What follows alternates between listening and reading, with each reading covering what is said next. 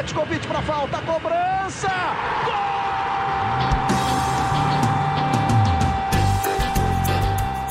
Está entrando no ar o podcast Sabe de quem? Do rubro negro, da nação, é o GE Flamengo.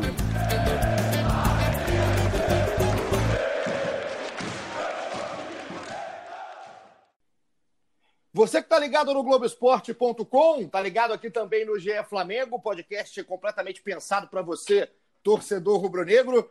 Eu sou Igor Rodrigues, estou chegando aqui finalmente com boa notícia, né? Um 2020 é, marcado por tragédias, por tudo mais, a gente vivendo pandemia.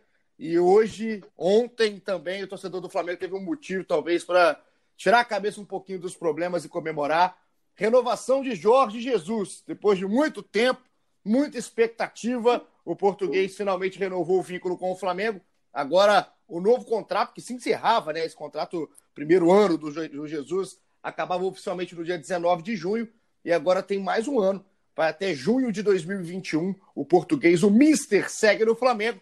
E para a gente não perder nada do que foi essa negociação, todos os detalhes desse novo contrato do Jorge Jesus com o Flamengo, hoje temos um especial aqui sobre tudo que envolveu essa novelinha portuguesa aqui no Brasil com os setoristas do Flamengo, Caê Mota e Felipe Schmidt. Caezinho, a gente está gravando isso cedo, hein? Ter Caê Mota acordado pela manhã é uma raridade, então seja muito bem-vindo, Caê. Suas primeiras impressões, seus primeiros comentários sobre a renovação do Mister. Então, acho até que minha voz vai estar diferente aqui, vai estar mais de locutor de novela mexicana aqui, porque eu acabei de acordar realmente.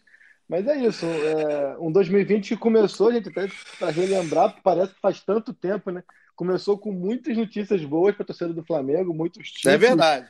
Muitas boas atuações, que parece que isso já faz 87 anos né, que tudo aconteceu, de tanta quarentena que a gente está vivendo, e agora essa novela, uma novela até curiosa, né, cara? Porque a gente, se for parar para pensar, qualquer curso normal de negociação, a gente tem ainda mais 15, entre 15 e 20 dias em vigor do contrato atual do Jesus. Então, assim, é por tudo que o Jesus desperta, criou-se uma ansiedade por essa renovação que é até desnecessária. Acho que até o próprio Flamengo fomentou isso, porque começou muito cedo essa conversa, mas ainda está totalmente dentro do prazo e o Flamengo agora consegue chegar a esse acordo, esse acordo que já estava encaminhado há muito tempo, a partir do momento que as duas partes já tinham manifestado uma para a outra o desejo de de continuar essa parceria, de renovar, mas aí tinha muito detalhezinho, muita aresta para ser parada e agora tudo definido pelo menos até junho de 2021.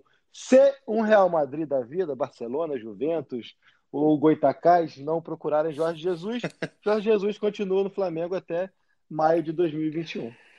Então, esse aí é o primeiro comentário do setorista que está acordando. No momento, acordei o Caê numa maldade antes das 10 da manhã mas a gente tem muita coisa legal para falar para o torcedor do Flamengo. Verdade, cara. O ano começou com título, né? Começou com título de Recopa, também teve título de Taça Guanabara. É porque a gente está vivendo tão é, é, intensamente esse momento de pandemia que parece realmente que tem muito mais tempo, né, Schmidt? Também chamando você aqui para o papo, é, esse contrato, né? Essas arestas que foram aparadas no contrato do Jesus com o Flamengo. O que, que o torcedor tem que ficar ligado, né? Porque tudo bem, é um novo vínculo, mas quais foram né, os pedidos do Jesus, quais que foram aí os pontos para que esse casamento tivesse um final feliz mais uma vez, até num tempo, como bem disse o Caê, um tempo até abreviado. Bom dia para todo mundo, né? Eu, você não precisou me acordar, né? Porque eu, sou o setorista que acorda cedo, por causa da, da filhinha de dois anos. Cara, é, como o Caê disse, assim, é uma, uma novela que a maioria já sabia qual seria o final, né? Só faltou mesmo ver os detalhes. A gente viu que o Jesus, apesar ter manifestado o desejo dele de, de, de renovar, ele também ele tinha certas condições, e a principal delas é ter uma possibilidade de ir para um grande clube da Europa, né? É, tanto que a, o tempo do contrato, né, junho de 2021, mostra um pouco isso. O, o Flamengo queria até o fim do ano, né, mas também não, não fez disso um, um, um obstáculo. A gente até chegou a dar um pouco antes que o Flamengo estava confortável com que o, o, o, Jesus quisesse de tempo de contrato, acabou prevalecendo a vontade do Jesus, junho de 2021, que é quando abre a janela europeia, né? É, então a gente sabe que o, o, o Mister ele tem esse desejo de voltar para a Europa, de treinar um grande clube da Europa, É, o tempo de contrato mostra isso, e essa cláusula também que tem, né, que permite a liberação mediante é, oferta de alguns clubes selecionados da Europa. Os, os, principais clubes, né, porque o Michel sempre falou que se ele for para lá, ele quer brigar por títulos, quer brigar por Champions, então é um clube bem reduzido. É, eu estava aqui olhando enquanto você falava também, Schmidt, para a gente ver a questão dos pontos do contrato, Caê. É, o que que o torcedor. Eu vi muito torcedor. É, a notícia foi dada na segunda-feira, né, no final aí do dia, na segunda, já na, na noite da segunda-feira, no início da semana. E, e muitos torcedores, a gente está aqui também, daqui a pouco vai ter participação de todo mundo aqui que está sempre ligado no GE Flamengo, tanto pelo Globoesporte.com.br podcast, também no Spotify, nos aplicativos. Agora tem muita gente preocupada com a questão da cotação né, do euro. A gente está vivendo um período que a gente nunca viveu, né? Essa questão da pandemia, é, a, a, moeda se desvalorizando aqui rápido, valorizando em outros lugares, e isso ainda muito incerto. E essa questão da cotação, né? Parece, pelo que pelo menos a gente leu aqui de notícias colocadas pelo Globoesporte.com, com vocês sempre na linha de frente, que a cotação vai ser é, respeitada. A cotação do dia vai ser a cotação do pagamento do Jorge Jesus. Que, tem, existe uma preocupação em cima disso? Como é que o Flamengo está lidando com isso? Isso é algo realmente que tem que despertar tanta curiosidade, tanta interrogação na cabeça do torcedor? Então, na verdade, assim, o torcedor, às vezes, ele tem uma mania de, de querer ser analista financeiro, econômico da sociedade, assim, é uma coisa que eu, eu particularmente, é, até como repórter, assim, claro que a gente tem que monitorar a questão de balanço e tudo mais, toda a responsabilidade é, financeira dos clubes, mas a gente tem que partir do princípio que os clubes também têm, têm noção, ou deveriam ter, do esforço que eles vão fazer ou não é, nessa questão. Assim. Então, acho que um dia como, como foi a terça-feira, é, com o anúncio da renovação, o torcedor ainda se preocupar com, com parte de que o que vai gastar, o que não vai gastar, eu acho que isso é uma responsabilidade que cabe aos dirigentes, e aí a gente tem que ficar em cima e cobrar se de repente daqui a um ano, dois anos, ou três, esse, essa decisão, esse esforço vier a, a colocar em risco ou a colocar por água abaixo toda, toda a reestruturação financeira e administrativa do Flamengo. Então, assim, acho que é, realmente a gente vê movimentos nas redes sociais de uma preocupação, mas será? E o que, que é? Vale tanto isso? Não vale? Eu acho que isso aí é uma coisa que a gente precisa monitorar, acompanhar, mas a partir do, mas tem que partir do princípio de que o clube sabe o que está fazendo. Realmente o Flamengo é, tentou congelar a cotação, é, esse até foi um dos pontos mais discutidos na negociação. O Jesus e seus agentes, no final, acabaram conseguindo um acerto de que vai valer a cotação do dia. Basicamente, quando fecha a folha de pagamento no Flamengo, é por volta do dia 20 de junho, 20 do mês corrente, né? É, avalia ali, vê, vê quanto é que está a cotação naquele dia e fecha o valor do salário. E agora, uma coisa também que tem que ser colocada na balança é que se a pandemia, por um lado, é, disparou muito a cotação da moeda, do euro, no caso, ela, por outro lado, ela baixou muito o valor da, da, da pedida do Mister e da, da, comissão técnica dele. A gente até evita muito falar em valores, é, a gente tem até por conceito no, no Globoesporte.com evitar essa questão, mas por ser um tema tão importante, numa negociação tão importante, a gente acabou abordando e citando, abrindo valores nessa conversa do Jorge Jesus. O contrato foi fechado por cerca de 4 milhões de euros, a gente até fez uma conversão para o real na reportagem, por ser a nossa moeda aqui no Brasil, mas é bom deixar claro que é, o contrato, o acerto foi feito em euros, então isso vai depender muito da cotação da época.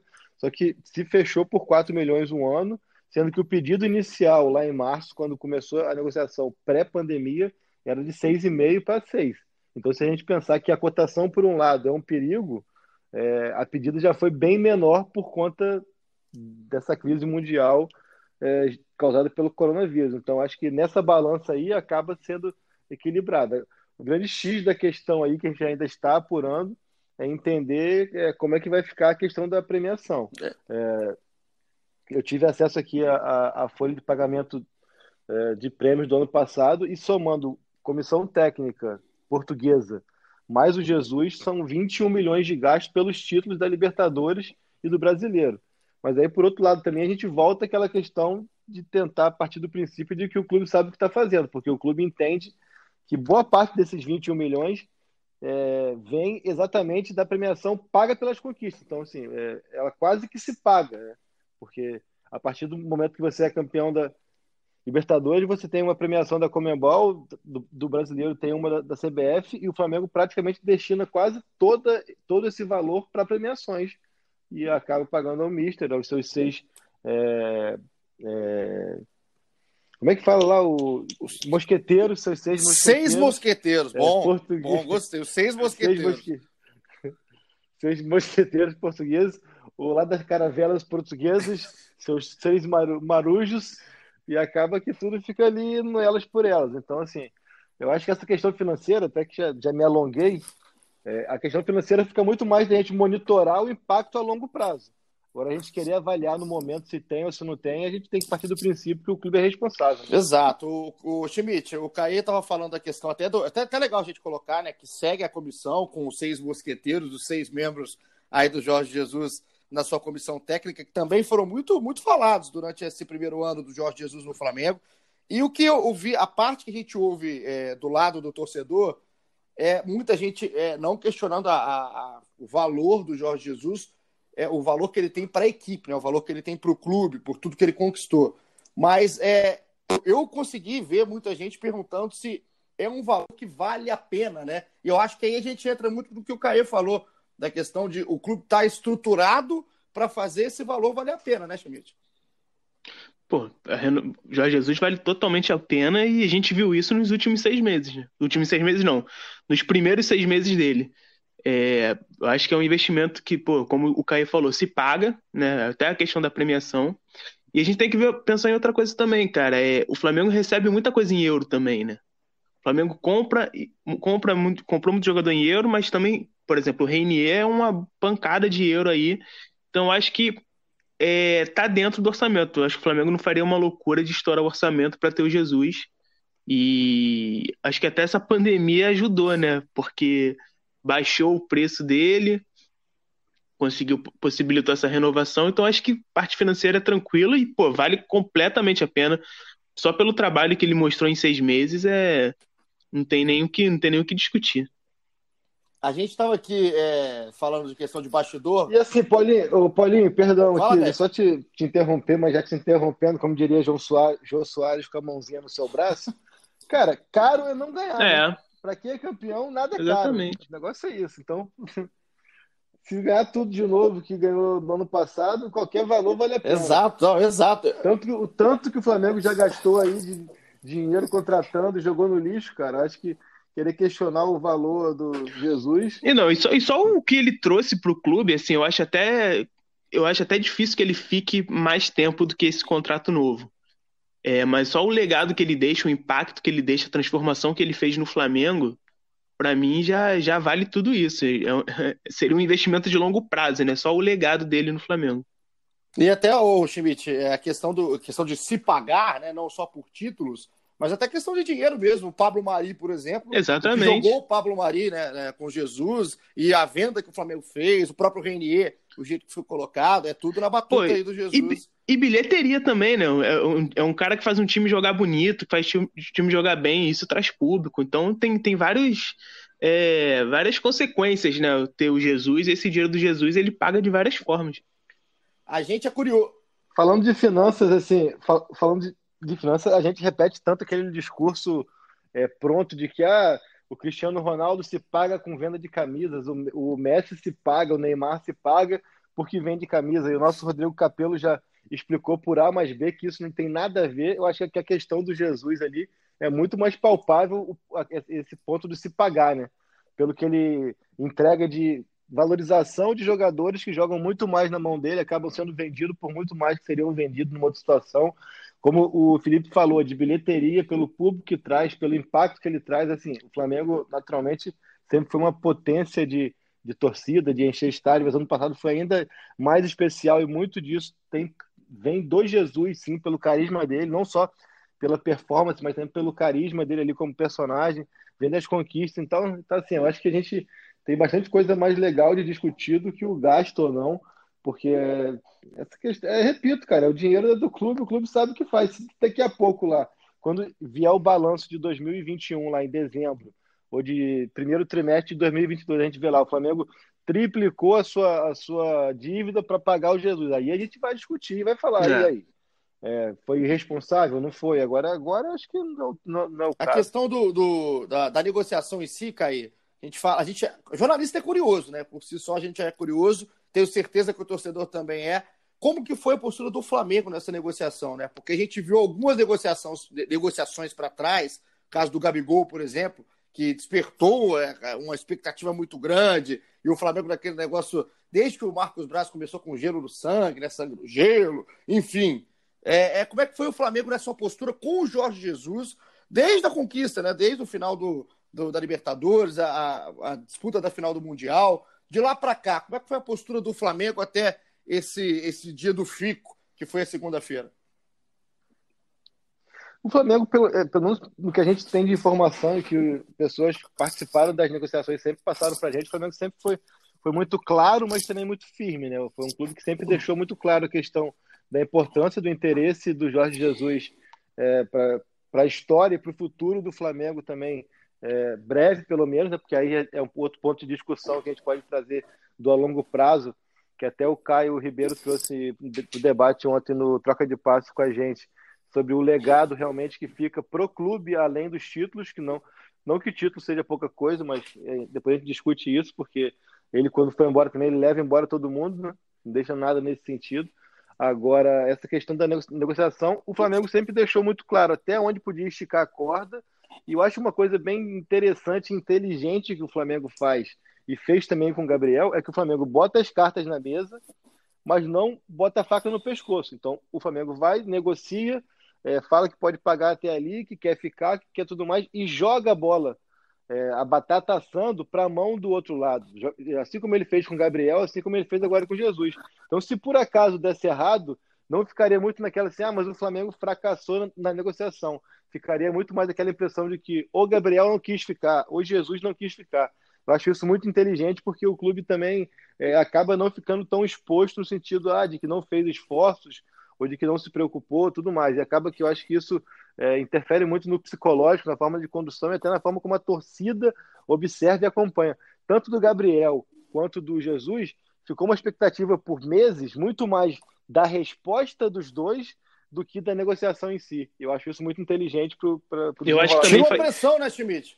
Eu acho que assim, faz também tem muito a ver também com o atual momento financeiro do Flamengo, né? O Flamengo pode, pode se portar desse jeito também, tem essa capacidade. É um clube que, pô, largou muito na frente em questão de estrutura, de, de parte financeira. Então é, é, o que o Caio falou, assim, ele mostra seus, né, suas armas e aí vai depender do outro lado aceitar ou não. Se não aceitar, por exemplo, imagina se o Gabigol não, não ficasse, se o Jesus não ficasse. Seria uma reposição muito, muito difícil, mas o Flamengo teria condições de buscar nomes parecidos, né? Então acho que Exato. É uma... pode, pode falar. O clube não fica refém, né? O clube não fica refém. O clube fala, ó, oh, eu te quero, eu posso te pagar isso, agora, meu amigo, se é, não quiser, exatamente. outro vai querer. O mercado, né? É, é a posição do mercado hoje, do Flamengo hoje no mercado. E com esse FICO, esse é, vínculo de contrato estendido por mais um ano, a gente fez a pergunta para a galera, porque a galera tá, tá empolvorosa, né? O torcedor do Flamengo mandando mensagem, participando aqui no Twitter a gente perguntou qual que é a grande lembrança da torcida aí do Mister, dá para a gente fazer um balanço rapidinho aqui desse primeiro ano. A gente sabe das conquistas, como o Caê falou, a gente agora tem esse, esse conhecimento dos bastidores de uma negociação que se arrastou um pouco para a resposta do Jorge Jesus. E o pessoal relembrando, Caê, relembrando Schmidt, desses momentos do Jorge Jesus. E o nosso querido Naldo, Caê, o Afroberge, de volta. Ah, de voltou, volta. né? Voltou, Esse né? safado com aquela fotinha danada do Bruno Henrique, com dente à mostra. Ele falou que para ele a mudança começou no Samal Arão, lá no início, ainda nos treinos lá de no meio da Copa América e tudo mais, os primeiros treinos do, do Jorge Jesus. Ele falou que dali para frente esse time cresceu demais. Um abraço aí pro nosso grande Naldo, o Afrobet, que estava sumindo. Achei que tinha sido sequestrado, Naldo, mas está de volta. Tava preocupado tava. com ele, época de Covid aí, de pandemia. Eu falei, meu Deus do céu, será que ele tá tava, em casa? Eu também tava preocupadíssimo, não conseguia nem dormir por causa de Naldo. Um beijo, meu querido. E muita gente, muita gente mesmo, falando daquele grande 5 do Jorge Jesus. Eu acho que o pessoal lembra, óbvio, dos títulos, lembra do jogo, mas fala que esse momento é um momento marcante. Eu vou até colocar para a gente escutar, aqui pedir para os nossos grandes editores aqui que estão sempre com a gente, Maurício Mota e Bruno Mesquita, para eles colocarem esse trecho da, da coletiva antes, que foi antes ainda daquele 5 a 0 contra o Grêmio. Jorge Jesus brincou assim com as fraturas, falou sério, mas acabou virando uma grande brincadeira para a torcida do Flamengo. Foi assim que falou e assim que ficou marcado. Arrascaeta, Vitinho, uh, uh, Diego, uh, Rafa, está-me a faltar um, já são cinco, não é? Isto, isto parece que é casual. Podemos pensar que são muitos, passa a não ser casual. Passa a ser a forma como os nossos adversários entram dentro dos jogadores do Flamengo. Um é casual. Dois pode ser, aconteceu. Cinco. Um grande barato, esse 5-1, né, Caio? Que virou até brincadeira depois da comemoração de título lá da Libertadores, de cima do trio, Gabigol, Jorge Jesus. Isso realmente ficou muito simbólico, né? Tem muita gente aqui mandando mensagem. Não, então, eu acho curioso que assim, é, tem tanta coisa de performance, de exibição, de futebol para falar, e a galera gosta mesmo de meme. Eles gostam da sacanagem. de meme, de gritaria. Eles gostam da brincadeira, né, cara? Eu já, já vou puxar aqui dois pontos que para mim foram os mais marcantes, assim, aí vai muito da, da questão do profissional do dia a dia ali do setorista, que é, eu lembro muito do primeiro treino do Jesus, que ali foi, acho que dia 21 de junho, por ali, 20, 21 de junho, e ficou muito marcado a forma como ele, o modus operandi dele ali no dia a dia, cara. É, a gente vê aquele, aquele senhor ali, de 65 anos na ocasião, é, correndo em atividades técnicas, é, prestando atenção. Pô, a gente via na academia, se o cara fizesse o supino errado, ele ia corrigir o supino do cara. Se o cara fizesse uma puxada errada, ele ia corrigir. Aí eu, eu lembro muito bem de, uma, de, um, de um treino técnico, assim, de, como se fosse escolinha mesmo, fundamento, troca de passes, que o cara tinha que dar o passe e ir correndo em direção ao outro, e aí fazia aquela troca assim. E uma vez o Rodrigo Caio correu assim meio que normal, nem correu de migué, correu normal e ele queria que desse aquele skipping, skipping aquela corrida com o joelho mais alto mesmo para fazer o movimento técnico. E ele foi lá e fez skipping, skipping, começou a pular e correr. Ali a gente é, eu pude ver ali o quanto que ele era detalhista ali, o quanto que ele tomava conta mesmo do ambiente e aí também, logo depois, foi a partida contra o Goiás, cara, que com 6 a 1 ele já estava, ele ainda estava descabelando e gritando ali, parecia que o time estava perdendo de 8 a 0. Então acho que isso, para mim, pelo menos, mostrou muito que ele era um cara muito diferente ali no, na atenção aos detalhes, assim, em, em, naquela sintonia fina e deixar o time muito preparado, muito pronto. E dali para frente a gente viu. Ô, Schmidt, é, né? colocando aqui também, só para a gente falar que também que não, não tem só canalha, tem gente que fala aqui de futebol também, mandando mensagem pra gente. O Aquila Almeida, um abraço pro Aquila, fala que foi o 5 a 0 contra o Grêmio, aí sim, uma partida técnica, mostrando o lado técnico do Jorge, do Jorge Jesus, o trabalho. Ele fala que, segundo o Aquila, para ele, para quem duvidava do Jesus, ali o Flamengo estava mesmo em outro patamar. Um abraço pro Aquila. Gabriel Rosalém, lembra de um jogo legal, a lembrança do Gabriel aqui. Fala que foi quando ele ficou sentado no banco de reservas depois da classificação contra o Emelec na Libertadores, aquele jogo que foi totalmente dramático, né, nos pênaltis, que o Queiroz bateu um pênalti no travessão. Ele, segundo o Gabriel, naquele dia ele percebeu a importância da Libertadores para os rubro-negros. E o MMCRF falou que foi vencer o Atlético Paranaense na Arena da Baixada depois de décadas, time desfalcado, grama sintética. Ele só percebeu a importância é, daquele jogo. É, é, não, é. Demorou para perceber. A galera, a, a, galera, a galera é exigente, cara. Ele deve ter ele deve ter oito anos de idade, ele não viu Libertadores. Eu acho que. Exigente. Ele só foi perceber, só foi perceber a importância ali naquele Eu jogo. Eu acho que, pô, o jogo contra o Grêmio, o jogo contra o Atlético, já era o Flamengo do Jesus, assim, já. Já, na, na já tinha arrancado, já tava até trotando já, já tava meio que piloto automático. Eu acho que o impacto dele é bem antes. Eu concordo com o Kaique que para mim o impacto dele é a chegada dele. E a transformação, assim, dele, a transformação, assim, de mentalidade que ele, que ele promove no clube, de metodologia, de forma de jogar. Isso, para mim, é, é o primeiro impacto dele. para mim, o maior impacto. E aí eu concordo com o Gabriel, acho que foi o Gabriel que falou do jogo do Emelec, que ali, Exato. que ali o Jesus, ele entende o Flamengo também, né? Ele até tem o primeiro jogo lá que ele faz um, coloca o Rafinha de ponta, né? O pessoal critica e tal. Aí, não sei exatamente qual momento dessa, dessa eliminatória, se é antes do jogo, se é depois da classificação, que ele fala: agora eu entendi o, o que vocês querem, vocês valorizam muito mais a Libertadores e tal. Então, para mim, são dois momentos chaves: é a chegada dele, é, ele, quando ele, ele implementa toda a base né, do que vai ser o trabalho dele e, a, e depois do jogo contra o Emelec, ele entende o que realmente a torcida quer, o que o, o que o clube quer.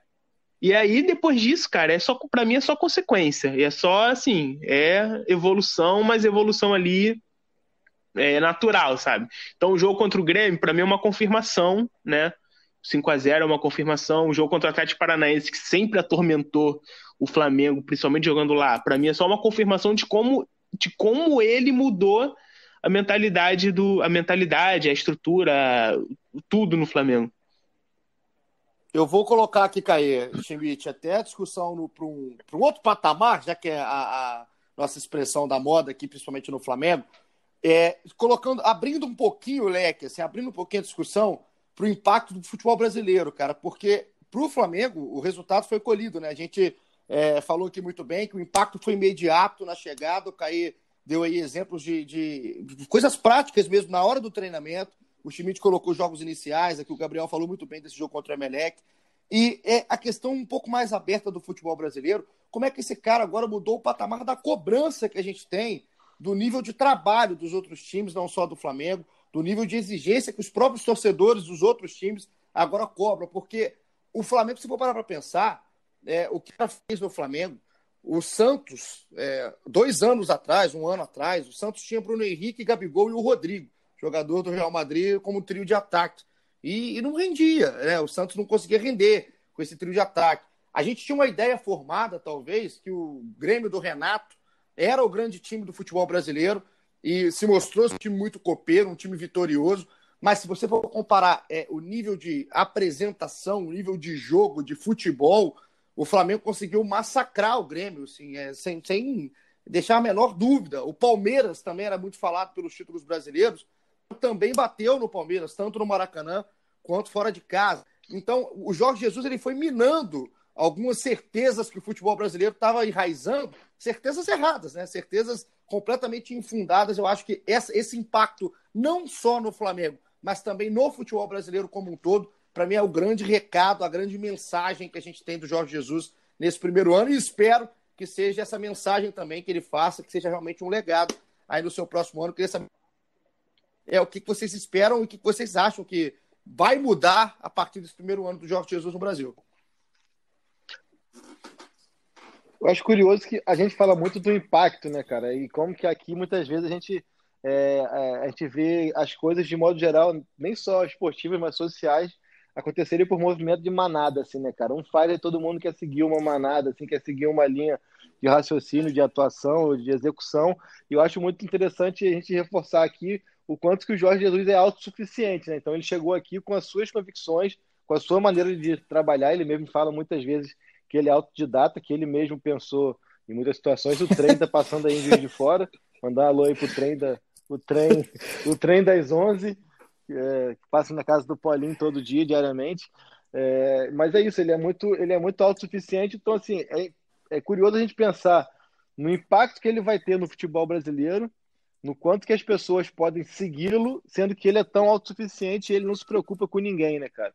É uma, uma característica, assim, é, que a linha é muito tênue entre arrogância e autossuficiência ali. Eu acho que ele ainda é muito autossuficiente mesmo, por mais que, que algumas entrevistas dele, dele tenha gerado controvérsia e tal, assim, mas eu acho que eu, eu, acho que ele é muito sincero, muito honesto e muito convicto da forma de trabalhar dele. E para mim, a grande palavra, por mais que seja clichê é, para definir tudo isso, é intensidade, cara. Eu acho que a intensidade que ele trouxe para o futebol brasileiro é outra, assim. Ele é um cara que ele consegue misturar muitas valências, a parte técnica, tática e física. É um time que, que marca em cima, que tem sede de, de gol, que tem faz um, faz dois, faz três e vai querer fazer cinco como contra o Grêmio seja como foi contra o Havaí, contra o Goiás e tal. Eu acho que isso tudo mostra muito é, é, a forma como ele passa a mensagem dele é, para o elenco dele. Assim. E, e também vale muito a gente ressaltar aqui a forma como o elenco abraça a ideia dele, né? Que eu acho isso que é fundamental, porque não é fácil o cara chegar aqui com conceitos totalmente diferentes do que a gente estava acostumado e o elenco abraçar tanto, né? E também abraça porque dá certo, porque dá resultado. E segura vou segurar, aí, vou segurar o trem que. Se você morasse aqui, Caí, em Juiz de Fora, graças a Deus você está longe, mas se você morasse aqui, você ia acordar, porque não tem jeito. Quando o trem passa antes 10 horas, você acorda. A pergunta aqui para a gente fechar o nosso episódio, é, esse episódio todo voltado aí para o Jorge Jesus, o pessoal, Schmidt, está perguntando se você acha que, caso é, é, você concorde, que o, que o Jorge Jesus está engasgado com o que aconteceu lá ainda no Mundial com o Liverpool. Para ele é, é, é, uma missão quase pessoal levar o Flamengo a uma nova conquista de Mundial. É, é esse nível de cobrança que você acha do Jorge Jesus? Isso está engasgado? Aquele Liverpool está engasgado? Com certeza, ele já falou isso várias vezes em entrevista, né? Que depois do jogo, ele e os jogadores fizeram um pacto que iam voltar e tal.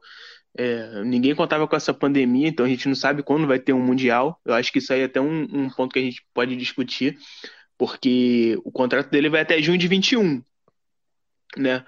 Mas a gente não sabe o que, o que, que vai ter até junho de 21, né? A gente não sabe se vai se Libertadores vai, vai ser concluída até lá, quando vai ser o Mundial, quando vai ser o Brasileiro. Ainda tá tudo muito muito incerto, né? Tá, a gente tá vendo algumas, algum, algumas iniciativas agora para voltar aos campeonatos, mas ninguém sabe ainda como vai ser, principalmente o campeonato internacional. Eu acho que esse é sim um grande objetivo dele, mas eu, eu fico sinceramente na dúvida se vai dar tempo dele, dele cumprir isso. Isso é mais ou menos isso, Caí, é, que você acha a questão do, dessa ambição, dessa vontade. Tá engasgado o Liverpool ainda com, com Jesus? Não, ele, ele, ele já falou algumas vezes dessa questão do trato que foi feito ainda no vestiário lá em Doha, depois do Mundial, de que todos voltariam a Doha, né? Se tudo mantiver o calendário normal, agora seria no início de 2021, pelo que a gente está tá, tá escutando por aí. É um trato que eles têm, e o mais curioso, o mais interessante, assim, é você fazer um trato desse com a convicção de que é muito palpável, né, cara? Isso que é legal desse Flamengo, assim, porque a gente é, colocar em outros cenários um time que vai ao Mundial por mais que ele esteja na crista da onda, a perspectiva dele voltar no ano seguinte é, é, é totalmente uma incógnita. Assim. Ainda é com o Flamengo, obviamente, é futebol, mas é, o Flamengo tem isso como muito palpável. É um time que está muito na frente dos outros. Eu até acho legal citar aqui, porque é, deixando de lado toda a questão social, que eu, eu acho muito importante, mas é, se atendo um pouco à parte esportiva, pensar que o Flamengo já voltou antes de todo mundo, já está na terceira semana de treino conseguiu manter o Jesus, conseguiu manter o elenco, aquele Flamengo que já era muito mais forte, muito favorito num cenário normal, nesse chamado novo normal, esse Flamengo tem se preparado para voltar ainda muito mais forte. Então, assim, é realmente é, uma ambição, uma obsessão praticamente, não só do Jesus, mas de todos ali,